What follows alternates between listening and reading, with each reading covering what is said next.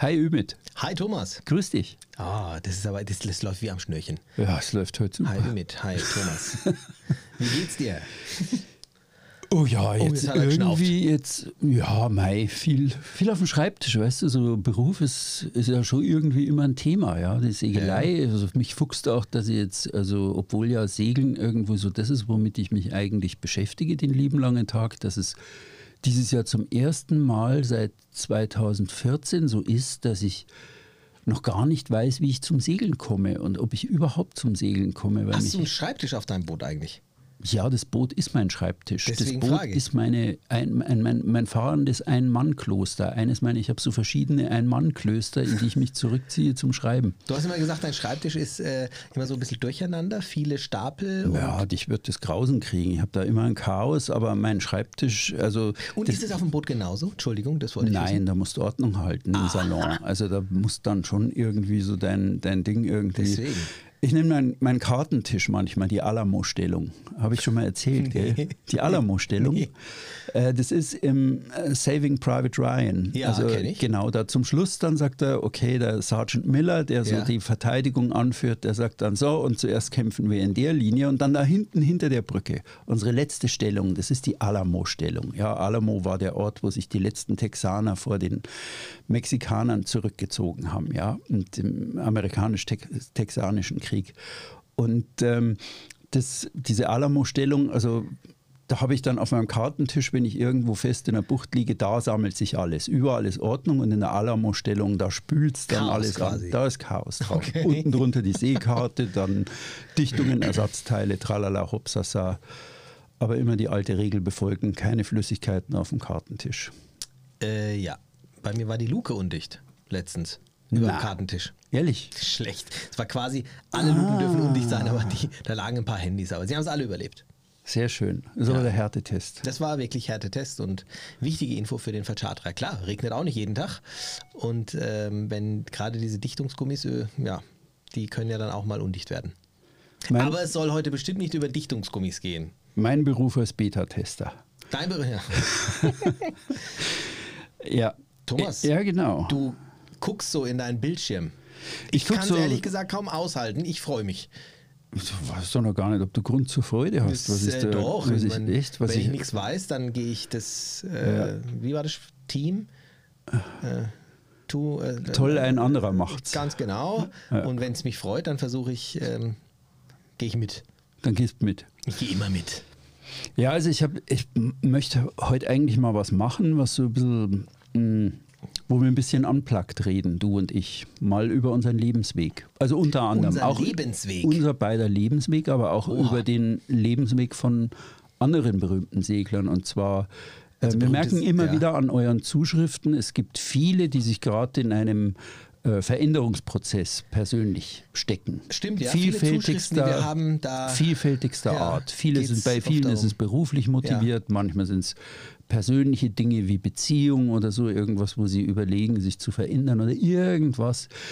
Also ich merke irgendwie, dieses, dieses Thema Veränderung, das ist schon eine Sache, die ähm, euch sehr beschäftigt. Und deswegen habe ich mir gedacht, wir machen heute mal als Mythos Segeln als Beruf. Wer will das denn nicht? Oh, das ist wirklich schön. Und Wie, viel- wie viel Zeit haben wir? Ah, gucken wir mal, du wirst gleich beichten, mein Freund. Segeln ist mehr. Segelmythen im Podcast von und mit Thomas Kessbohrer und Ümit Usun. Reden wir nur über das Segeln oder reden wir auch über, ich sag jetzt mal so, dieses, diese Branche im Allgemeinen? Na, die Branche weiß ich nicht. Das ist eher ja langweilig. Also so diese Branchen Branchennabelschau. Nein, ich denke so an diese Situation, als ich so die ersten Male segeln war. Das ist, boah, das ist 25 Jahre her. Ähm, und so fasziniert davon war, dass ich auf meinem ersten Segelturn, wo ich mitgenommen wurde, ahnungslos irgendwie die- diesen halben Türkei-Turn unter Deck verbracht habe, an die Decke starte und überlegt habe, verdammt nochmal, wie kann ich da einen Beruf draus machen? Wie geht denn das? Wie Das kann ich das ist aber tun? schön, dass du das sagst, weil so ähm, empfinde ich oft auch manche Zuschriften oder auch, auch bei uns in der Ja. Charter, also einige Kunden, die einfach ähm, mit mir das Gespräch auch suchen und sagen, ey, ich würde einfach so gern was mit Segeln machen, ist Ja, so diese, genau. der, der Wortlaut auch und haben, also das sind unterschiedlichste ähm, Berufstätige, wirklich von, also quer durch, querbeet. Ja, klar. Und das ist dann schon immer, wo ich dann manchmal auch schon so ein kleines Funkeln in meinen eigenen Augen entdecke und sage so, Mensch, also ich bin sowieso der Meinung, ich habe für mich jetzt erstmal, was heißt alles richtig gemacht, aber ich bin sehr, sehr glücklich mit meinem Leben. Aber ja, die Frage ist, kann man es einfach machen? Was kann man machen? Ja, mein, also ich weiß nicht, ob du mir jetzt folgen wirst. Ich habe das so vorbereitet, dass Ja. ich gedacht habe, wir stellen heute mal fünf, sechs, sieben so Lebensmodelle vor, die wirklich aus Segeln etwas gemacht haben. Ähm, eines davon ist von einem Typen namens Ümit Usun und ein weiteres ist von dem anderen Typen da, der da dir immer gegenüber sitzt. Ja, schön, wir erzählen ein Und dann haben wir drei, vier andere Leute, die so in diesen Zeitkontext und wir bringen so ein paar Beispiele, Lebensmodelle und deklinieren das einfach mal rauf und runter. Du hast deine Erfahrungen gemacht, ich habe meine Erfahrungen gemacht. Also wie geht es uns denn mit dem, was wir so machen? Mal in Schön. fangen wir bei dir an oder soll ich eigentlich eher Nö, so historisch anfangen. Machen wir den, den langweiligen Teil zuerst. Wie, wie haben Leute früher mit Segeln ihr Geld verdient? The Big Names. Sollen wir damit anfangen? Ähm, mi- mir ist äh, egal. Ja, Du- fangen wir mit dir an. Du bist wir ja. Ja. fangen, wir den, fangen wir den langweiligen Part an jetzt. Ja. Komm, ich Nein, nein, nein, nein, nein. Nein, äh, ja, ich habe es ja, ähm, es gibt ja diesen, diesen Film. Was von hast du, was ja? hast du, was hast du am Anfang gemacht? Du warst in der Bank, ist Ja, das richtig? Du warst, in, du warst hier in Karlstadt in der Bank, Genau. in einer kleinen Regionalbank und bist hinterm Hab Tresen Eltern stolz gestanden. gemacht. Habt ihr, nein, nein, nein, nein, nein, nein, nein. Ich hab die Dein Eltern Job stolz war, gemacht, sag ich, Ja, aber du warst, du warst Ja. ähm, hinterm Tresen. Genau. Du hast mit Kunden Ja, gesprochen. Du ja. warst nicht irgendwo im Controlling oder irgendwo. nee, du ich warst, war- genau. Kundenbetreuer. Okay, du warst Kundenbetreuer, Firmen oder privat. Äh, privat, ich habe die Ausbildung gemacht dort und dann hat Okay. mich nach der Ausbildung noch zwei Jahre dort gehalten, sage ich mal. Also ich misst es. Also es, ist, es Ja. ähm, Okay. war eine schöne Zeit. Wieso segeln? Ähm, es war nicht so, dass ich danach direkt zum Segeln bin. Ich habe damals gekündigt und bin für ein halbes Jahr zum Windsurfen nach Südafrika. Ich, Stimmt, Ich, ja, ver, es ja. ist ähnlich. Äh, Wie, ja, wieso? Weil äh, gerade in dem Alter äh, man seinen Leidenschaften natürlich extrem viel Raum gibt in seinem, in seinen, ich sag mal, in seinen, in seinem Kopf. Also da ist der Bauch, das Bauchgefühl wirklich über dem Kopfgefühl, zu, zu, zumindest war es bei mir so. Und ähm, ich habe damals schon für mich das, das äh, Gefühl gehabt zu sagen, okay, dein Handeln entscheidet über dein Leben und nur etwas sich wünschen ist schwierig. Also Ja, aber wie kamst du jetzt den auf den Trichter, einen, eine Charteragentur zu gründen? Du hättest doch auch sagen können, ich gehe da in, in irgendeiner Charterbasis, schraube ich an Motoren rum, Freitagabend, wenn die Schiffe reinkommen und wechsle Krümmer aus und Also ich hatte erst eine, äh, eine, eine Firma, wo ich Re- Reisen veranstaltet habe, also organisiert habe, Turns organisiert habe, selbst als Skipper mitgefahren bin. In dem Zuge war ich auch mal an der Basis und habe auch eine Zeit lang an der Basis gearbeitet. Und dann irgendwann bin ich in das Chartergeschäft gestiegen, weil, und ich glaube, ich kann es ganz, ähm, ganz klar formulieren, weil ich sehr viele Menschen um mich herum immer hatte, die in der Zeit gesagt haben, oh Ümit, schön, was du erlebst, ist so toll, das würde ich auch gerne erleben. Und dann habe ich mir gedacht, wenn ich denen dazu verhelfen kann, dass sie das erleben, weil ich für mich das als nicht so schwierig empfunden habe, das wäre ja toll. Und das habe ich gemacht als Sportreiseveranstalter, wo ich auch auf diesen Reisen mit dabei war und auch als Skipper dabei war. Und als Agentur habe ich natürlich auch die Möglichkeit, den Menschen, den Seglern zu ihren Schiffen zu verhelfen. Und das ist ähm, schön einfach in diesem, das ist ein gutes Gefühl. Ne? Der, der, der, der sucht ein Boot irgendwo und ich kann ihm sagen, wo er das bekommt. Und, und ich spreche auch jeden Tag nicht über Schrauben äh, oder irgendwelche Versicherungen oder Immobilien, sondern über das, was ich gern mache. welche Voraussetzungen würdest du es unbedingt sehen, wenn jemand sagt, oh ja, das mit der Charter, das, äh, das interessiert mich, mit dem Verschartern. Also Ja. wenn ich will den Zugang zum Segeln über diese Verscharterei kriegen. Welche Voraussetzungen braucht jemand? Die größte Voraussetzung ist, dass man äh, nicht unterschätzt, dass es ein Job ist. Dass man nicht das Gefühl hat, es hat was mit Segeln zu tun, das heißt, ich liege jeden Tag in der Sonne und segel. Ähm, es ist nicht so, dass ich immer auf dem Wasser bin und der Running Gag ist für uns als Familie, wenn ich draußen, wenn mich hier jemand sieht, sagt, ach gell, du bist wieder mal da. Äh, klar bin ich da, ich bin die wenigsten Wochen im Jahr auf dem Wasser.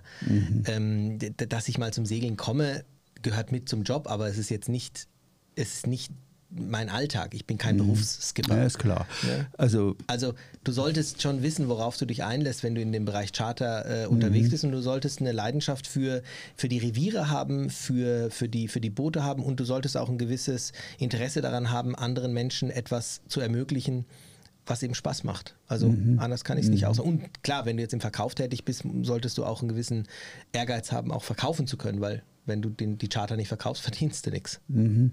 Also es ist schon, ist einfach klar Vertrieb und ja. Dinge machen. Ähm, was würdest du sagen, wäre für dich ein No-Go? Wenn du jetzt irgendwie jemanden siehst und sagst, der, der ist so und so und der interessiert No-Go ist, äh, wenn du das ohne Emotion siehst, wenn du das als reines Businessmodell äh, siehst. Also wenn ich an die Börse gehe, dann ist es für mich ein Business Case, dann geht es okay. darum, Geld zu verdienen. Ja. Und ich sage, wenn du etwas in unserer Branche machst, dann solltest du eine gewisse Leidenschaft dafür haben.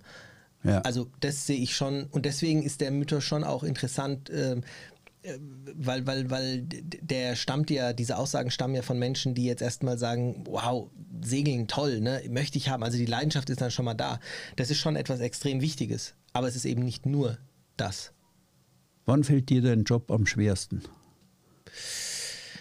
Mein Job fällt mir am schwersten, wenn ich mich mit Dingen, ähm, wenn ich mich mit Dingen befasse, die, mm, die nicht nötig wären, die vielleicht organisatorischer oder ähm, wie soll ich sagen, wenn, wenn ich beispielsweise mit Vercharterern äh, darüber sprechen muss, wie, wie, wie, sie, wie sie mit Kunden umzugehen, wie sie mit Kunden umgehen sollten, wenn, na, das ja, gibt, okay, es, es, gibt, es gibt manchmal, es gibt ja, manchmal Situationen, klar. wo ich sage so, Mensch, ne, das ist natürlich alles Arbeit, ich weiß, aber so am Ende des Tages, ähm, aber das gibt es in jedem Job, äh, insofern, da, da, da, das hat dann nichts mehr mit Segeln und nichts mehr mit Charter zu tun, sondern ja. Hast Zum Glück sind es wirklich wenige und die, mit denen es so ist, mit denen arbeiten wir grundsätzlich auch nicht zusammen. Hast du diese Entscheidung, ein, eine, ähm, eine Charteragentur zu gründen, eigentlich jemals betreu, bereut? Du bist ja jetzt schon seit mindestens zehn Jahren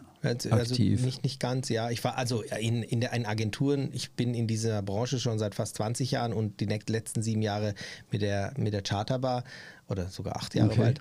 Ähm, bereut habe ich es nie. Im Gegenteil. Also für uns oder für mich ist es ja so, dass ich das, das ich habe es deswegen nicht bereut, weil für mich das äh, Agenturgeschäft nie so war, dass ich unsere ja. Leistung auf das zu vercharternde Schiff reduziert habe. Ich wollte ja. immer mehr machen. Also das ist ja auch unser Slogan einfach mehr. Wir haben ja, Magazine gemacht, okay. wir haben die YouTube-Videos gemacht, die Podcasts. Also ich fühle mich in dieser Branche, in dieser Welt so wohl, dass ich mich hier austoben und ausleben will. Und ähm, das ist natürlich toll, wenn du dann dein eigener Chef bist und die Dinge machen kannst und darfst. Jetzt kommen wir mal auf den Fall, dass jemand sagt, ja, ist ja schön und gut, also aber ich will nicht mehr im Büro sitzen, ich will draußen sein. Das habe ich damals auch in diesen ersten ja. Momenten, wo ich überlegt habe, habe ich gedacht, ja, ich gehe in eine Charterbasis, ich repariere, wie, wie in einem der vorigen Podcasts erzählt, bin ich handwerklich nicht ganz ungeschickt, aber ich habe dann schon in den Spiegel geschaut und gesagt, Freund, du hast keine Lehre gemacht und im Ende des Tages brauchst du zu lang, um was zu reparieren. Das muss zack, zack, zack, zack, zack gehen da drin. Ja, es sind ja begrenzte mhm. Zeiträume, da ist großer Stress drauf. Du hast neulich ein Modell erwähnt, wo ich dachte, das baue ich hier mit ein, dass man als Skipper arbeitet. Ja, genau. Gibt es bei äh, Segelschulen, die äh, Skipper suchen und Skipper dann eben auch mit anstellen. Ähm, gibt zum Beispiel eine Segelschule, die heißt Into the Blue die ist in Punat, die kenne ich ganz gut und die haben wirklich viele, viele, viele Skipper-Trainer, die bilden die dort ah. auch aus. Das heißt, es sind ähm, gute Segler, die aber einen ganz anderen Beruf haben und dann zusätzlich dort dann eben segeln in ihrer Freizeit und das so als zusätzliche Geschichte machen oder wenn sie dann in Rente sind, das dann dort machen. Ich meine, bei mir ist es ja auch ähnlich. Ich habe im Zuge dieser Agenturgeschichte bin ich ja schon auch immer mal öfter auch jetzt auf dem Wasser und weil ich die Reviere erkunde oder weil ich jetzt mit den Kindern auf dem Wasser bin, da segel ich ja auch und das hat ja auch was mit meinem Beruf zu tun und, und, und so ist es bei denen, das hat zwar nichts mit deren ihrem Beruf zu tun, aber sie wollen halt äh, segeln hm. und das dann irgendwie beruflich vereinen. Wie lukrativ ist das? Ich denke, man sollte hier nicht ähm, aufs Geld schauen, sondern das Geld, äh, der äh, Benefit, der dort gezahlt wird, geht auf die Seele, geht mhm. ins Herz. Ja, mhm. geht eben, das ist das Thema Leidenschaft. Ich möchte segeln und man darf natürlich nicht vergessen, dass es dann trotzdem ein Job ist. Du hast dann einfach deine, deine Schützlinge, denen sollst du was beibringen. Mhm. Und es ist jetzt nicht die Crew, mit der du jetzt dann ähm, deinen äh, Lieblingssegelturn mhm. machst, sondern da ist vielleicht auch der ein oder andere unangenehme mhm. Typ dabei. Genau. Das hast du halt. Und das genau. sollte man natürlich ja. auch, ähm, ja. darf man nicht vergessen. Und ich weiß zum Beispiel von denen, äh, die da länger sind, die haben keinen Tag Pause. Also da geht's genau. durch. Der ja. macht vier Tage ja. Training ja. und am nächsten Tag kommt die nächste Truppe an. Genau, und, und der hat, der hat sechs Stunden Zeit, um alles, was in dieser Woche Richtig. zu Bruch ging, im Hafen zu reparieren, Richtig. seine eigene Wäsche zu waschen, seine Klamotten zu machen, seinen Kontakt nach Hause aufrechtzuerhalten, das Boot zu Richtig vorzubereiten und dann wieder lächelnd auf der Pier zu stehen und zu sagen, hallo, toll, dass ihr da seid. Genau, und am nächsten äh, und, und am also Abend sitzt er, mit der, sitzt, er, sitzt er mit der Crew beim Essen. Ne? Also man muss es lieben. Und ich ja. habe ich hab es für mich damals ein paar Mal überlegt, ob ich Skipper sein will. Ich habe aber am Ende des Tages festgestellt, du musst schon ein Gastronom oder eine Gastronomin sein. Ich Was bedeutet gesagt, das? Alleinunterhalter sein. Ja, auch. das ist eine zweite Seite. Ich würde gar nicht sagen, so der Pausenclown oder Alleinunterhalter, sondern du musst ein professioneller Gastgeber sein. Ja. Nichts anderes tut ja ein Gastronom. Hallo, toll, dass ihr da seid. Ich habe den Tisch schön gedeckt, äh, das Essen gekocht, okay, auch wenn es die anderen kochen, aber du musst jederzeit da sein. Und ich bin ein Mensch, der sagt vielleicht um zehn oder halb elf, also ich will jetzt ins Bett, Leute, ich kann nicht mehr. Ja. Also es reicht jetzt, ja. Also ich bin alles, aber kein Gastronom. Ich habe das mit 25 gemacht. Als ich mit meiner ersten Firma äh, diese Reisen veranstaltet habe, hatte ich eben auch Turns, wo ich als Skipper unterwegs war und ich habe das immer komprimiert in den Sommer und war dann vier, fünf Wochen äh, auf dem Wasser und jede Woche kam eine neue Truppe. Und das ja. ist genau das, was du gerade ansprichst. Ich war fertig danach. Ja, ja, klar. Und du musst da schon eine gehörige Liebe und eine gehörige Professionalität und ein gehöriges Zurückstellen deiner eigenen Bedürfnisse mitbringen, weil die Leute müssen ja mit einem guten Gefühl nach Hause gehen. Nur das ist die Wiederbucherquote ja. oder nur das ist die Empfehlung für dich. Ja, und das ist ja auch das, was du ja. willst. Du willst auf der einen Seite auf dem Wasser sein, auf der anderen Seite kannst du das nur dann genießen, wenn, wenn auch ähm, wenn das Umfeld irgendwo dann auch passt, wenn eine gewisse Harmonie mhm. an Bord dann auch äh, entsteht. Mhm. Also die Skipper-Trainer, die ich da angetroffen habe, ähm, die machen das gern und, und die machen das äh, gut sowieso, aber die machen das auch gern, aber es ist nichts für jedermann. Ja. Definitiv nicht. Ja, ja. Auch wenn er genau. gerne segelt. Also, also deswegen habe ich es für mich relativ bald verworfen. Ja. Und gesagt, ja, ich kann, kann viel, aber da habe ich meine Grenzen. Also da ja, aber kommen wir doch mal zu dir. Du hast es ja trotzdem geschafft. Du bist ja, du bist ja eigentlich, du, du bist ja quasi dahin geschubst worden, weil, ähm, weil dein alter Arbeitgeber dir quasi mein den Weg bereitet ja, hat, genau. Ja, ja, klar. Also bei mir ist der klassische Fall von ähm, beruflich von einem Schlag auf den anderen abberufen nach 22 Jahren als Geschäftsführer eines, eines Verlags. Und ähm, dann hatte ich aber meinen Segeltraum, dass ich gesagt habe, ich will einfach mal ein Jahr allein oder ein halbes Jahr allein irgendwie eine längere Distanz segeln. Nicht nur immer diese zwei Wochen im Urlaub, ja. sondern einfach mal um jede Ecke gucken, die da kommt. Habe ich schon hundertmal erzählt. Wenn du, äh, wenn du den Job nicht verloren hättest? Na, würde ich heute nur da sitzen. Und das ist doch ein springender Punkt. Das ist doch auch, glaube ich, etwas, war, wo ich habe dieses, äh,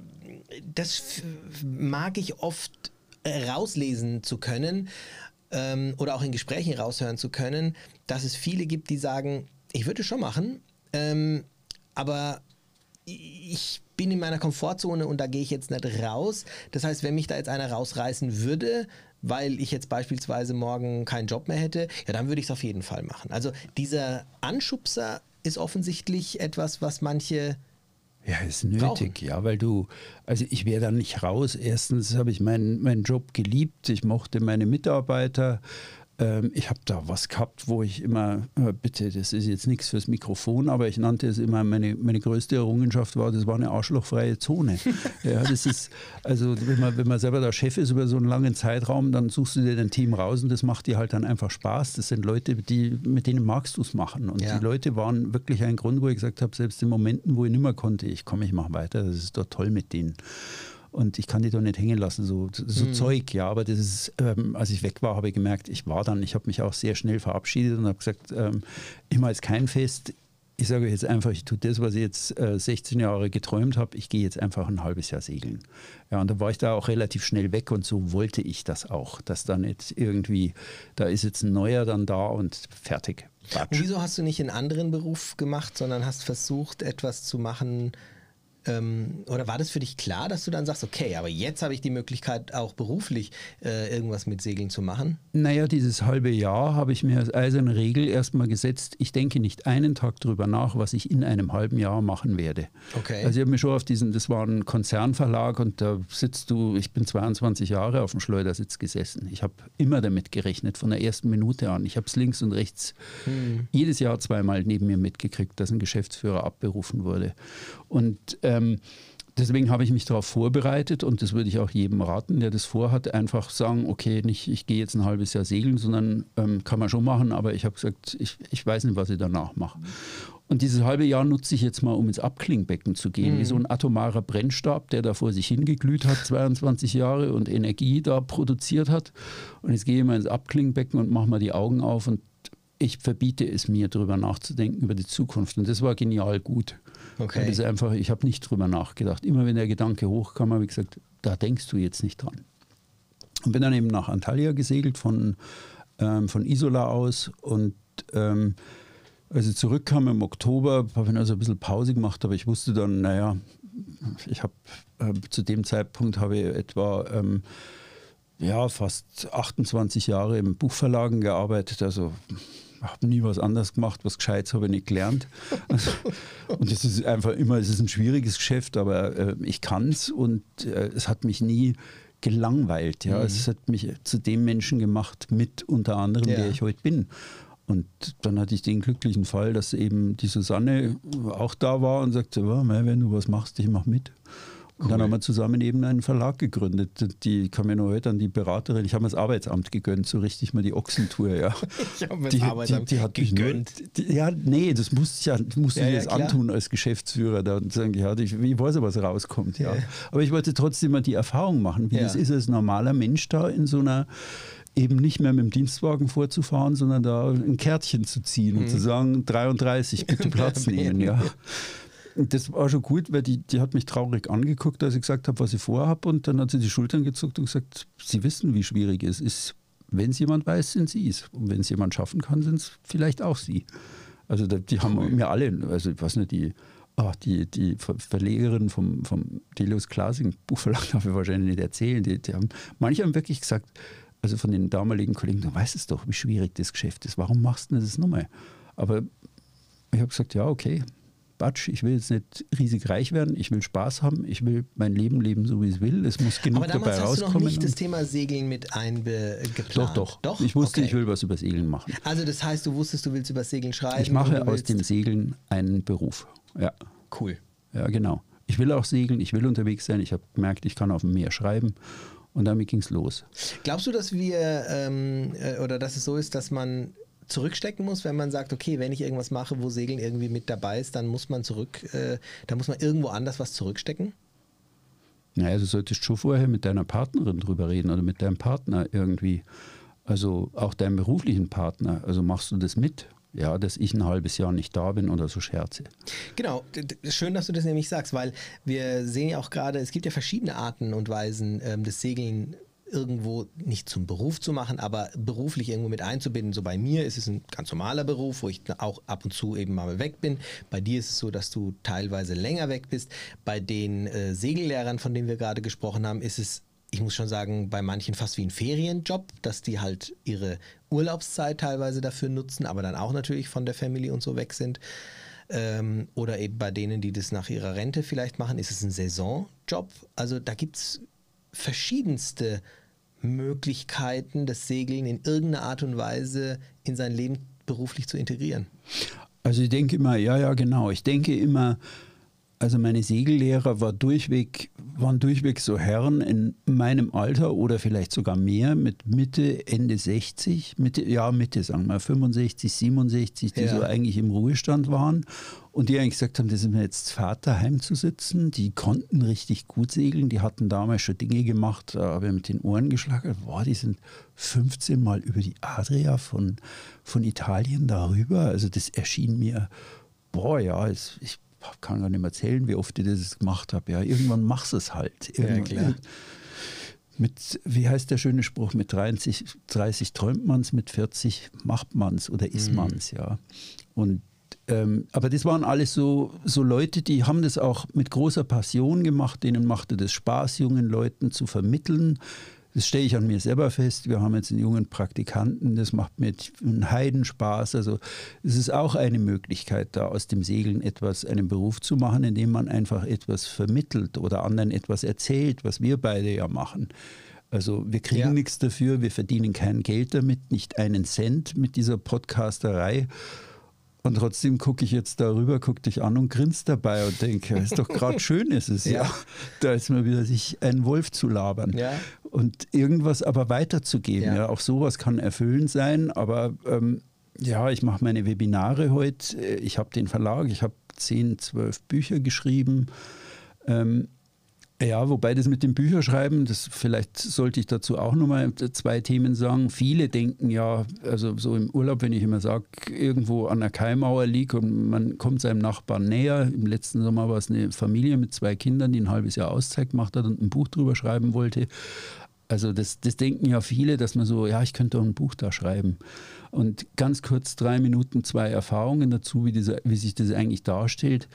Also erstens, ein Buch zu schreiben ist eine Heidenarbeit, aber es ist nichts, ich wiederhole, nichts gegen das, äh, wenn sobald ein Buch geschrieben und veröffentlicht ist, es zum Laufen zu bringen, also im Verkauf irgendwie an die Leute zu bringen. Die Schwierigkeiten, genau dieses letzte Stück zwischen dem Lager oder zwischen dem Buchhändler und dem Kunden zu finden. Das ist eigentlich mit den Jahren, das wird seit, ich bin seit ähm, 88, nee, seit 87 in der Branche, das wird mit jedem Jahr schwieriger. Und eigentlich ein Buch schreiben ist nichts. Das kann man wirklich relativ locker machen, selbst wenn es ein halbes Jahr Arbeit jedes Mal ist und ein sich reinknien und ein in den Tunnel gehen.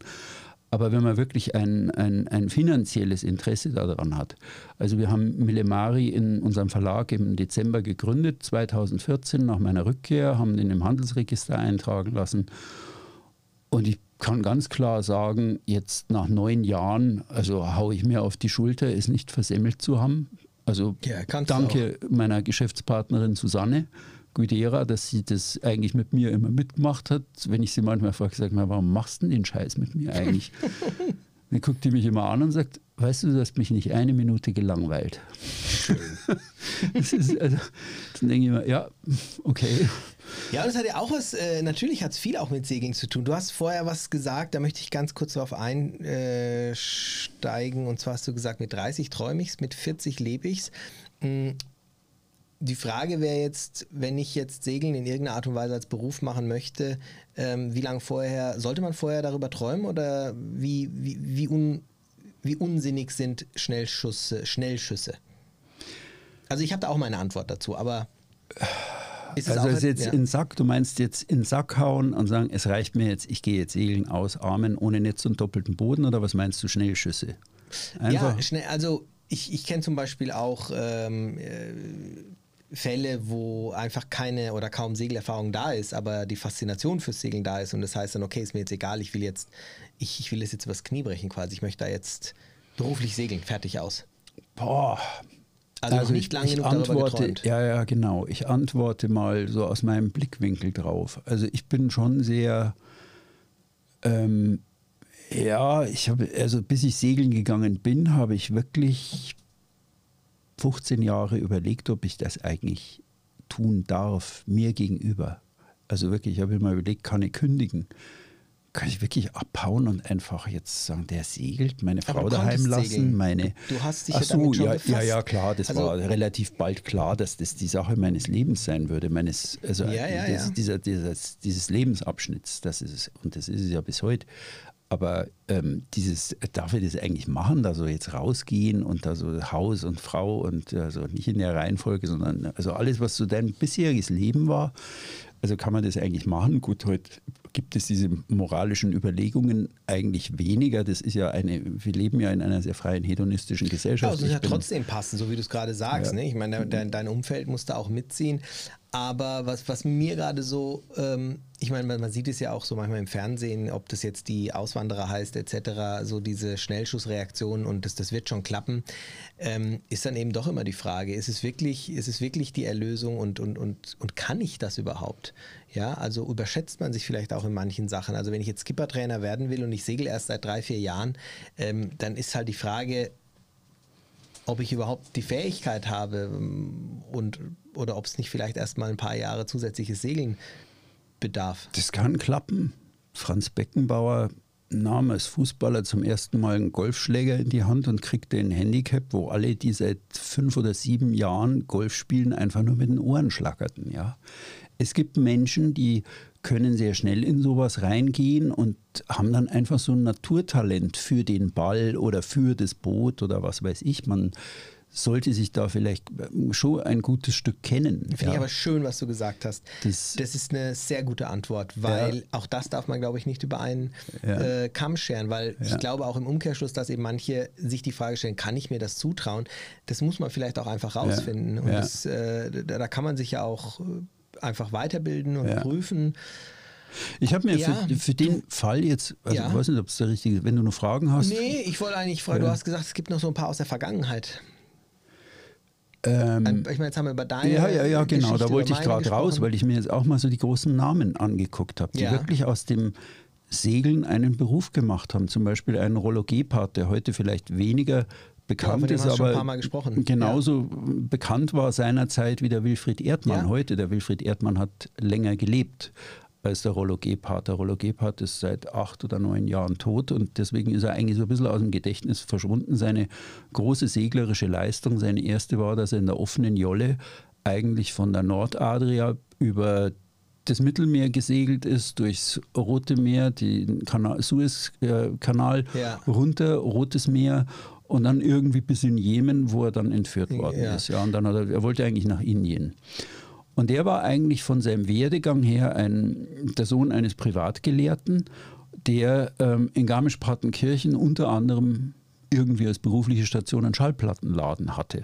Ja, ein Schallplattenladen für alle, die also nicht mehr wissen, was das war. Ich weiß es, noch. es gab Geschäfte, da wurden Schallplatten verkauft, okay? Und es gab eigentlich in jedem Dorf so einen Laden, weil Schallplatten haben ja alle gekauft. Wir hatten hier auch mal einen und der ist jetzt Postbote. Ja, genau. Typisches Schicksal. Und ähm, der hatte aber irgendwie davon geträumt, einfach mal ähm, dort segeln zu gehen. Und man muss genauso, ich erzähle dann den zweiten Lebenslauf, der Wilfried Erdmann, der war eigentlich so, ähm, hatte Zimmermann gelernt und war, ich habe das jetzt alles so ein bisschen nachgegründet. Ja. Hat dann so verschiedene Jobs gemacht, war dann auch ein Abenteurer, ist auf dem Fahrrad von Deutschland nach Indien geradelt, also hat so Verrücktheiten gemacht, war dann Matrose in der Handelsmarine, weil er irgendwie dieses Segeln für sich hat, dann irgendwie daraus das Segeln entdeckt und kaufte dann 1967 in Alicante von einem Briten ein 7,62 Meter langes Boot und ist damit ohne Ankündigung in eineinhalb Jahren um die Welt gesegelt. Also es hört sich so an, als äh, müsstest du also früher ein Abenteurer gewesen sein, um segeltechnisch aufzufallen und Geld zu verdienen. Jetzt ist auch meine Frage, wie haben die denn damit Geld verdient? Naja, also es war die große Zeit dieser großen, hochdotierten Aha. Einhandregatten, wo die Times eine Weltumrundung solo mit, was weiß ich, 10.000 Pfund dotiert hatte und irgendwo die Zeit dieser großen Namen, Eric Tabarly, ähm, Bernard Mortessier, wie sie alle heißen, die da irgendwie um die Welt einmal ja. segelten, Einhand und wenn sie dann irgendwie wieder Mortessier irgendwie also mitten des Rennen abbrachen. Also die Bedingung war, in keinem Hafen anzulegen und der Mortessier ist als erster dann irgendwie nach vier Fünftel der Strecke in Südafrika, ich glaube in Kapstadt, ist in den Hafen reingesegelt, hat eine Runde gedreht, hat eine Flaschenpost über Bord geworfen und hat gesagt, ich steige übrigens jetzt aus aus dem Rennen, ich vermute, ich liege vorn, äh, das Rennen bedeutet mir nichts, aber das Segeln bedeutet mir alles. Ich segel jetzt weiter, ich melde mich hiermit ab und ist wieder aus dem Hafen rausgesegelt, um die Regatta-Regel zu erfüllen, dass er nicht angelegt hat. Ja, also moralisch blieb er der Erste, ist aber dann nicht hoch. der verschenkte nicht. Sieg, ein wirklich lesenswertes Buch. Und ähm, ja, das, war, das waren Legenden. Ja, das war, du warst ein Held, der Erste, der einhand um die Welt rum ist, zum gleichen Zeitpunkt wie der Erdmann, ähm, der Francis Chichester, der wurde in England zum Ritter geschlagen für seine Weltumsegelung einhand und kam auf die Briefmarken drauf. Und als der Wilfried Erdmann zurückkam und den Helgoland angelegt hat, haben die ihn erstmal nicht für voll genommen. Die haben gesagt, das ist alles Lüge, du bist nicht um die Welt. Es kann nicht sein. Dass einer allein um die Welt segelt in eineinhalb Jahren. Vollkommener Blödsinn. Und erst als er so irgendwie die Gewebeproben von seinem Bug, was da unten am, am Schiff alles wuchs und seine Logbücher durchgeguckt haben, wurde das langsam so klar, aber man hat ihm dann trotzdem diesen wichtigen Schlimbach-Preis einfach für die beste nautische Leistung, seglerische Leistung einfach verweigert. Krass. Und der, der hat da dann gesagt, ja Mai, dann ich weiß nicht, wie sehr er sich gefuchst hat, keine Ahnung, kann man ihn nicht mehr fragen, aber er hat dann irgendwo auf einer anderen Reise seine spätere Frau kennengelernt und hat dann mit der eine zweite Weltumsegelung begonnen und die ist dann schon in diesem Fahrwasser dieser hm. legendären Weltumsegelungen. Also, wenn, also war das früher, damals, wenn, da musstest du schon echt, da musstest du dich schon echt was trauen. Ja, du musstest dich echt was trauen. Das Material war noch unerforschter, würde ich sagen. Es war wahrscheinlich sogar stabiler als manches, was da heute ja. auf dem Wasser schwimmt, weil das alles nur drei Lagen stärker war. Aber es war die legendäre Zeit, wo eine Weltumsegelung heute noch was ist. Also wenn ich heute sage, ja, ich segel um die Welt rum, ja, hm. da kriege ich heute keinen Yachtredakteur mehr hinterm Ofen hervor. Ja. Das stimmt, und Geld schon gar nicht. Also man konnte dann an dem Wilfried Erdmann und auch am, am Rollo Gebhardt ein bisschen sehen, sie mussten also jedes Jahr irgendeine größere ehrgeiziger ja, Sache ja, in Angriff nehmen. Gegen Der Rollo Gebhardt ist dann nur äh, als letzte Tat mit einer Motorjacht illegal, glaube ich, die Wolga runter oder irgend sowas in ungenehmigt, ohne Genehmigungen da in Russland rum. Also abenteuerliche Story, lang vor dem Fall des, äh, der, der, äh, des Eisernen Vorhangs, ging da rein mit vollem Risiko. Und der Wilfried Erdmann hat im letzten Fall dann gesagt, ich gehe jetzt noch mal, also nach mehreren Segel, Weltumsegelungen, ich gehe jetzt einmal noch gegen den Wind um die Welt. Ja. Und deren Businessmodell war einfach, ich mache Vorträge, ich trete im Fernsehen auf, ich liefere eine hohe sportliche Leistung ab, seglerisch und das und auch mental. Dafür, ne? genau. Ja, ja, und das schildere ich in einem Buch und bringe es in Vorträgen unter und lebe davon. Und das hat in diesen damaligen Zeiten mhm. eigentlich sehr gut funktioniert. Es gibt ja heute immer wieder auch, es wird zwar weniger, aber Weltumsegler, die sagen, also ja, es war so eine tolle Zeit und ähm, ja, das ist also. Ja, der, der heute musste bei Red Bull sein und musste irgendwie deinen siebenfachen Salto beim Mountainbiken äh, machen. Jawohl. Ne? Und dann beim und nächsten Mal muss halt der achtfache sein, weil sonst guckt dich keiner Und wie sieht bei Red Bull dann das Erlösmodell aus für dich? Ja, also, ja. dass du dich kostenlos in YouTube reinstellst, ist ja, pff, das ist klar. Aber ähm, wie sieht das aus? Ja, und ähm, also die Buchhonorare heute für sowas, also abgesehen davon, dass du da schwer unter die Haube kommst mit irgendwie, ja, ich habe eine Weltumsegelung gemacht. Nein, das ist es nicht mehr. Also diese große Zeit, wo die Weltumsegelung ein Thema war, das, äh, das ist lang vorbei. Aber es ist ein Modell von früher. Also spannend. Ja, genau. Früher hast du mit Segeln Geld verdienen können, wenn du ähm, dich äh, ein paar Wagnissen ausgesetzt hast und dann da, danach darüber berichtet hast und hast dir das bezahlen lassen. Heutzutage, ähm, was haben wir jetzt gesagt, ähm, Skipper-Trainer-Geschichten, interessant. Ähm, in der Charterbranche, so wie ich es jetzt bin und da müsste man oder muss man, so wie ich es jetzt gemacht habe, auch seine äh, Tätigkeit ein bisschen ähm, erweitern, indem man beispielsweise die Reviere besucht, die Vercharterer besucht, segelt oder das äh, Sail for Kids, die Organisation, wo man dann auch im Endeffekt äh, segelt. Klar, du kannst Berufskipper werden, wobei da hast du dann echt einen ganz neuen Job. Ähm, mhm. Oder so wie du es jetzt gemacht hast. Selber eine eigene Firma gründen, die, die sich mit ähm, als Publizistik beschäftigt. Also ich bin nichts anderes als Publizist. Ich mache einen Podcast, ich mache einen Blog. Ähm, ich mache Bücher, also ich bewege mich, ich schreibe für die Yacht, also oder für, für eine Segelzeitschrift, aber da muss man überall sagen, ähm, die Honorare so bei den Zeitschriftenverlagen, das geht eigentlich jedes Jahr so ein mhm. Stück runter und runter und du musst da schon ja, sehr fleißig ja sein. Mit Arbeit verbunden. Das ist ja auch immer ja. so, so ein Punkt. Ja. Ich, ich denke da gerade an eine Aussage meines Vaters, der mir früher mal gesagt hat, wo ich sage, oh, Papa, Türkei ist doch wunderbar. Ich war immer als Kind Urlaub natürlich immer in der mhm. Türkei. Ich gesagt, ich will irgendwann mal hier leben. Hat mein Papa mich nur angeguckt, hat mir auf die Schulter geklopft und hat gesagt, gesagt, mein Sohn, vielleicht ist es besser, du verdienst dein Geld wenn du mal groß bist in Deutschland und wenn du es ausgeben willst, dann kommst du hierher. Sehr clever, sehr kluger Papa. Und das ist so ein bisschen auch ja. das ah, Segeln als Job.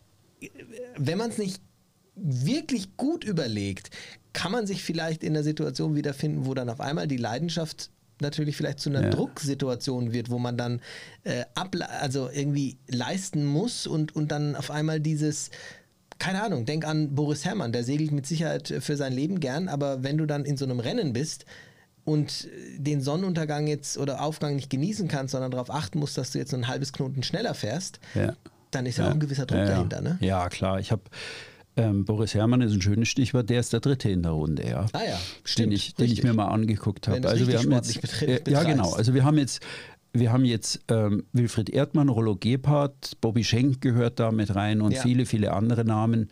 Ähm, in, die sind irgendwo in dieser großen Zeit Weltumsegelung ist, also wenn das einer Einhand macht, ist das eine Irrsinnsleistung. So, jetzt machten das aber in den 90er und Nuller Jahren relativ viele. Mhm. Ja, das war plötzlich war es irgendwo möglich und alle machten es. Und dadurch war das so, auch die Verlage waren dann so gähn und nee, nicht ein Artikel, nee, da muss schon was Besonderes. Und es ist schon so, das will ich auch mal einflechten, bei meinem ersten Gespräch mit der Yacht sagte der damals leitende Redakteur, sagte, wissen Sie, es gibt viele Leute, die segeln und es gibt viele Leute, die schreiben. Dummerweise ist die Schnittmenge verdammt gering zwischen beiden. Und wenn hm. Sie beides gut können, dann willkommen bei der Yacht. Also da ist dann schon, ähm, das ist tatsächlich so, wenn wir heute Manuskripte kriegen, die Leute haben tolle Sachen erlebt, aber es ist schon sehr, sehr schwierig, wenn da mal was dabei ist, dass man sagt, das ist jetzt so toll geschrieben und so toll erzählt, das muss man machen. Boris Herrmann, der ist jetzt wirklich ein Kind unserer Zeit. Also ich habe ihn interviewen dürfen vor drei Jahren im Rahmen von meinem Seenotretterbuch, weil ich ihn einfach mal fragen wollte, wo hat er auf See Angst und wo fürchtet er sich. Und ich habe heute früh in das Interview nochmal reingelesen, ist fünf Jahre jetzt alt und, oder sogar sechs. Und ähm, ähm, Eigenlob fand es eigentlich immer noch super, weil ich damals bin ich sehr frustriert raus, weil ich irgendwie war da irgendwie, weiß nicht, er ist, er ist Wirtschaftswissenschaftler, richtig? Hat Wirtschaftswissenschaftler. Wirtschaftswissenschaftler. Der hatte so alles von Betriebswirtschaft, Management, äh, richtig studiert, super abgeschlossen. Ich habe früh nochmal nachgelesen, irgendwo in der Biografie mit 1,8. Ja, der weiß, was er da wirtschaftlich mhm. eigentlich tut. Ganz anderer Typ als Wilfried Erdmann. Alicante, Boot, Briten, 7,62 Meter lang, los, Weltumsegelung, ja. keinem was erzählen. Zack, beim Fahrrad nach Indien. Ganz anderer Typ. Also Boris Herrmann ist sehr, sehr planvoll, sehr, sehr strukturiert. Der weiß sehr genau, wenn ich sage, hast du schon jemals, bist du im Sturm gewesen? Hat er gesagt, Nee, ich vermeide das, weil wir brauchen optimale Bedingungen. Optimale Bedingungen heißt, ich brauche maximal zwei Meter Welle und ich brauche maximal 25 Knoten. Und es ist unser Job, den lieben langen Tag nichts anderes zu tun, als genau nach diesen optimalen Bedingungen zu suchen. Und Krass. alles andere, wenn es mal passiert, mein Gott, liegst halt auf der Seite, aber es ist, du musst einfach schauen, dass nichts zu Bruch geht. Ja, mein schlimmstes Schicksal ist das, was zu Bruch geht. Ja. Also wirklich ein, ich empfand ihn damals im Gespräch als ein sehr, sehr fokussierter mhm. und unglaublich konzentrierter auf die Essentials seiner Arbeit gerichteter, ähm, passionierter Segler. Typischer ja. Profisportler. Muss ja, man genau. ganz klar sagen. Genau. Ne? Typischer Profisportler genau. soll jetzt nicht heißen, dass er keine Leidenschaft dafür ähm, ähm, empfindet, aber nee. ich glaube, das Verhältnis, äh, wieso man dann das so, ja, äh, ist dann doch jetzt ein anderes zu einem, zu einem Wilfried Erdmann oder so, wo ja, du dann. Ja, klar. Ganz anderer Typ ne? als Mensch.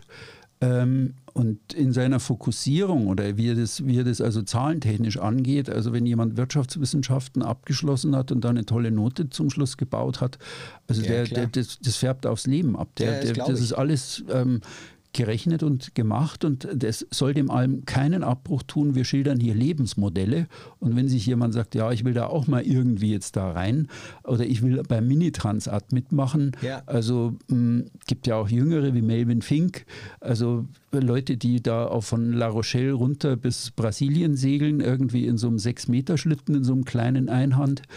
Äh, Das, das kann man natürlich machen, aber man sollte es immer eigentlich, und das finde ich am Boris Herrmann eigentlich bewundernswert, diesen, diesen wirtschaftlichen Hintergrund, den, den hat der sehr gut im Blick. Ja, es ist halt Das Leistung. der, ne? ja, also da genau. musst du halt abliefern äh, in Form von Leistung.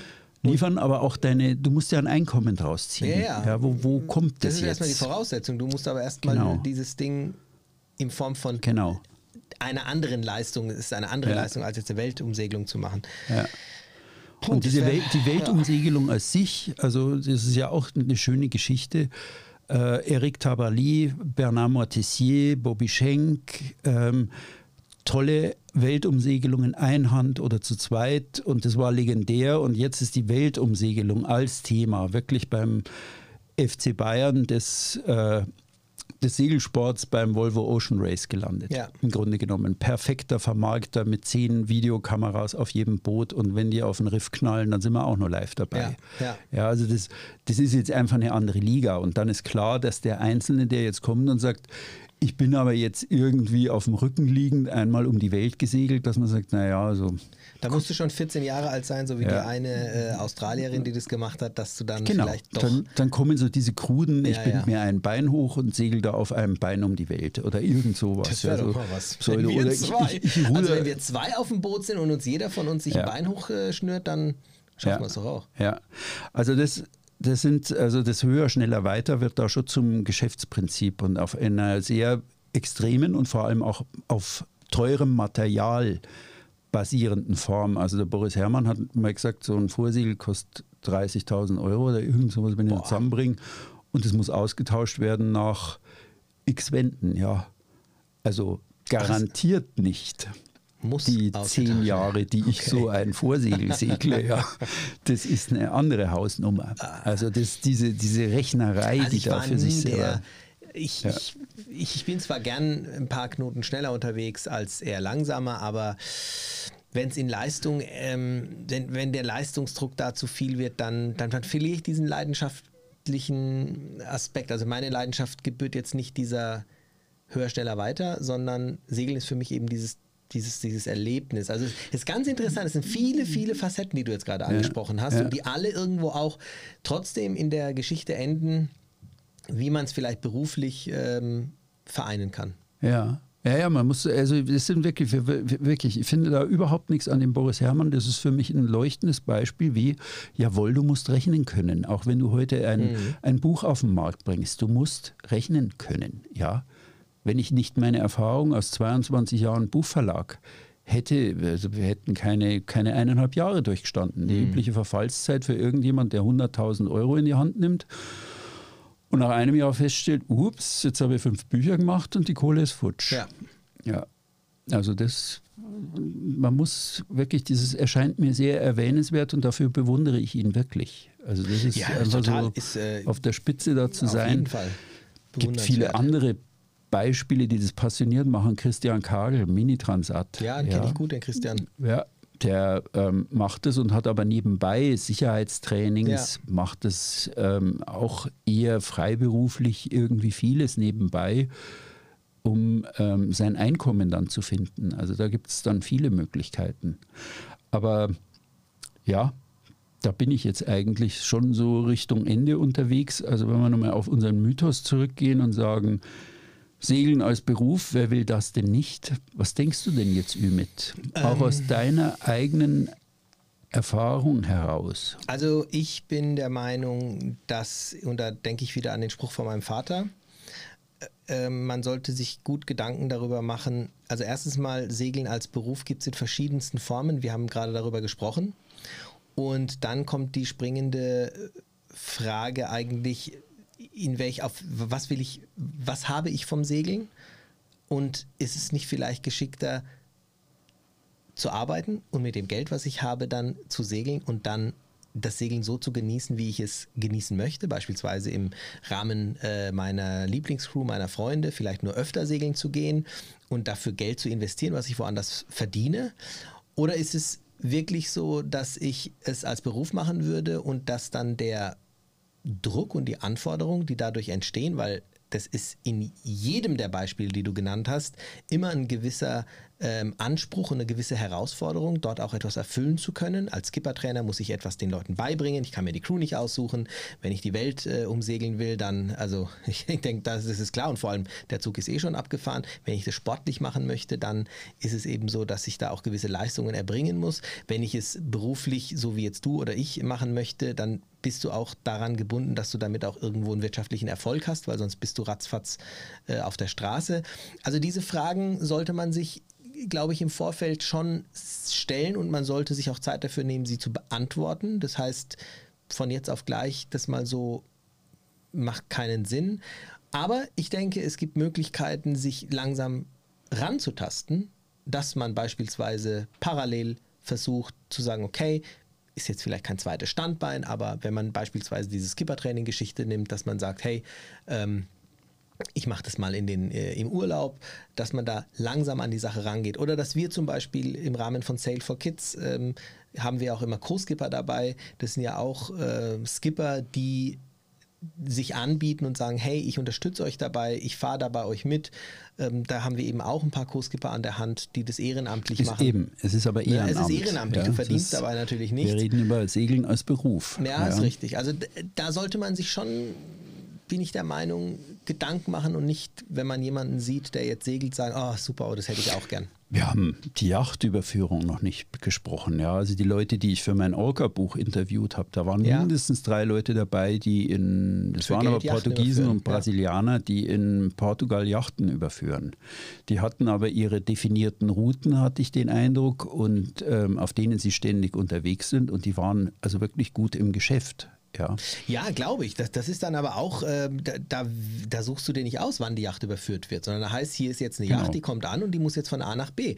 Und dann musst du ja, halt dastehen, wenn du da, in dem da, Job weiter also die, die bestehen willst. Die Pader ist dieses Sturmtaktik-Handbuch ja. schrieben. Die sagten mal, wirklich segeln gelernt haben wir eigentlich beim Thema Yachtüberführung, weil in der guten, friedlichen Jahreszeit will der Eigner selber segeln. Richtig. Und du musst rausgehen und das Boot überführen, wenn die schlechte Jahreszeit ist. Meine zwei ist, schlimmsten ja. Stürme, beides Yachtüberführungen. Genau, genau. Und da lernst du es wirklich bei der Yachtüberführung. Also es schien mir plausibel, dieses Argument. Ich habe noch einen. Und zwar unser Ausbilder bei dem Yachtmaster Offshore hat sehr, sehr ähm, war, war wirklich für, für große Firmen unterwegs, war in der Lebensmittelindustrie und hat sich dann irgendwann dazu entschlossen, eine Yachtschule aufzumachen. Aber auch hier großes Risiko. Mhm. Ähm, das musst du dir erstmal aufbauen und du suchst dir deine Schüler am Ende des Tages auch nicht aus. Und ich weiß, dass er ab und zu mal äh, ganz schön Stress hatte und auch Druck hatte, dass wir es alle schaffen.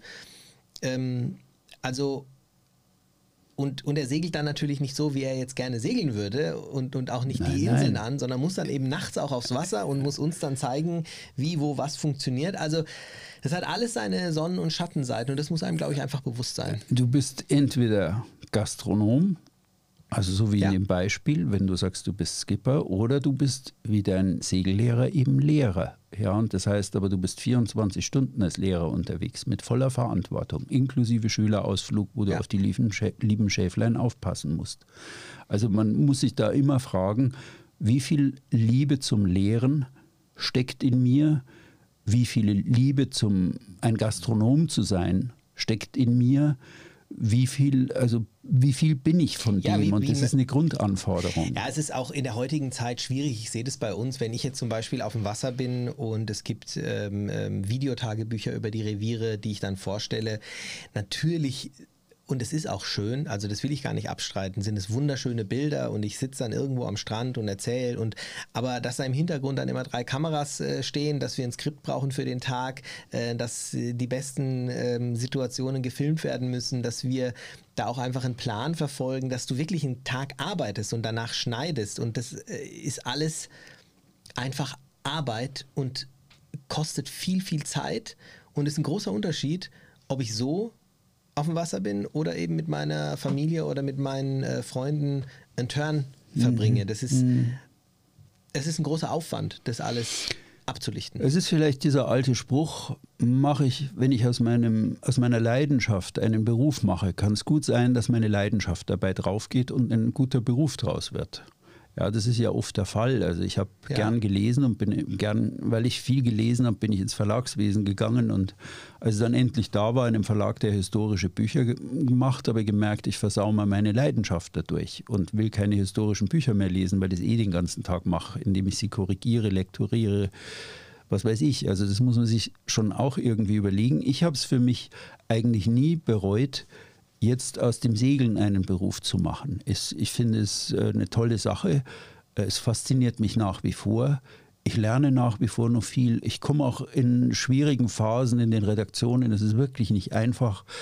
Aber man findet immer irgendwie tolle Leute, wo man sagt, Mensch, der ist doch handschlagsfest und für den arbeitest du gern und schreibst jetzt einfach einen tollen Artikel und weißt, dass das dem Heft gut tut. Oder ja, ich habe gestern wieder am Redakteur geschrieben, Mensch, macht mir Spaß mit Ihnen zu arbeiten. Wir haben jetzt drei Sachen durchgezogen, es ist toll gelaufen. Ich möchte mehr mit Ihnen machen. Ja, der schrieb heute früh zurück, ja, geht mir genauso. Lass mal überlegen. Also das Ja, so ähm, soll es sein. Und ich glaube, das, das- ist, das ist das Wichtigste und glaube ich auch so dieses, dieses ähm, ein schönes Fazit für die, für die heutige Folge. Ich, für mich wäre es äh, grausam, wenn, wenn, wenn das Segeln für mich zu einer Belastung werden würde, zu einer beruflichen. Ja. Also das würde ich nicht zulassen wollen. Mein kurzes Fazit, was immer ihr tut, wenn ihr in der Situation seid, ob es meine Situation ist, dass ihr abberufen seid oder irgendwas Plötzliches kommt, habt immer einen Plan B in der Tasche, bereitet euch darauf vor, ähm, denkt drüber nach, versetzt euch in die Situation rein. Ich habe gerade in der Pause mal mit Ümit, äh, bevor wir angefangen haben, äh, drüber gesprochen, dass eigentlich ich mich doch oft in, dieser, in diesen Podcast-Folgen wiederhole, weil ich immer wieder sage, spielt im Kopf Dinge durch, egal ob ihr in einen Hafen reinfahrt und im Kopf durchspielt, ob ihr, ähm, ob der Motor ausfällt, ob irgendwie ein abrupter Wechsel kommt oder was immer kommt, spielt im Kopf möglichst viel durch, was ihr tätet, wenn dieser Wechsel da ist. Versetzt euch mental in diesen Wechsel rein und überlegt euch irgendwie, wie würdet ihr ihn meistern oder was würdet ihr tun. Und dann reift schon irgendwann irgendwas. Ja? Bildet euch ein paar Kissen finanzieller Art, möge es noch so klein sein, bringt euch nicht in die Situation, dass ihr segelt und wenn ihr zurückkommt, müsst ihr euch sofort einen Job suchen. Das ist elend. Also weil, pff, was weiß ich, ähm, am glücklichsten schienen mir auch oft die paar Grafiker, die von ihren Booten aus arbeiten, ja, die irgendwie so richtig frei oder die Texter, die ich kenne. Also das, das da gibt es nur links und rechts was, aber das ist, habe ich jetzt mal ausgeklammert, weil es ja nicht Segeln als Beruf ist, sondern da habe ich einfach entschieden, dass mein Schreibtisch jetzt nicht mehr in einem Haus, sondern auf dem Boot steht. Und Ja. das tue ich ja selber bei mir auch. Nee, da ist tatsächlich auch von meiner Seite aus so nichts äh, hinzuzufügen. Ich finde es einfach auch wichtig, dass man die Dinge durchdenkt und sich vielleicht einfach rantastet. Man Ja. muss in der heutigen Ja. Zeit nicht komplett die Zelte abbrechen, um dann irgendwie gleich irgendwo drauf zu springen. Man muss auch nicht darauf warten, dass man irgendwo abberufen wird von seinem Job, um dann mit irgendwas äh, komplett anzufangen. Wenn, wenn das in einem steckt und man möchte das machen, dann gibt es schon immer Möglichkeiten, sich an irgendwas ranzutasten und Schritt für Schritt irgendwas ähm, in, in diese Segelgeschichte beruflich reinzusteigen. Aber man darf einfach auch nicht vergessen, dass dadurch natürlich auch eine gewisse Herausforderung ähm, mit einhergeht. Vielleicht kann man sich auch einfach leisten. Es gibt einige Skippertrainer, für die ist das, wie gesagt, die brauchen das Geld nicht, die wollen einfach ne, Idealer das Fall. machen, idealer Fall. Muss nicht kann. Genau. Aber Ja. schön, schönes Thema. Da freue ich mich doch, dass wir den Beruf haben, den wir haben. Ja. Wir sagen euch jetzt vielen Dank, dass ihr so lange durchgehalten habt. Ich hoffe, dass ihr bis hierher gehört habt. Ähm, wie immer der inständige Appell an euch. Ähm, wir machen es kostenlos, wir nehmen kein Geld, wir erzählen gern, wir labern viel und gern über das. Aber unser Lohn ist, wenn ihr uns schreibt und wenn ihr uns eure Erfahrungen mitteilt zu diesem Thema. Vielleicht schreibt der eine oder andere, wo stehe ich gerade, vielleicht schreibt der eine oder andere, was hätte ich noch gern. Also alles, was euch an dem Thema anfixt, bitte, bitte schreiben. Wir freuen uns über jede Zuschrift, auch wenn wir nicht jede beantworten können. Ich versuche es heute Abend auf wieder auf Also- der Rückfahrt im Zug wenn, und wir zwei gehen jetzt noch ein Bier trinken und reden mal drüber, ob wir es nochmal machen würden. Aber ich glaube, ich glaube, ja, die Antwort ist von uns beiden klar. Klar Alles wird man es nochmal machen. Alles richtig Nicht gemacht. alles, aber ich würde es wieder machen. Ja, ich würde denselben. Fehler nochmal Genau, das machen. das ist ja, genau. Die ganz doofen, ja. Macht's gut. Schönen Abend. Vielen Dank fürs Zuhören. Bis dann. Ciao, Bis ciao. dann. Ciao.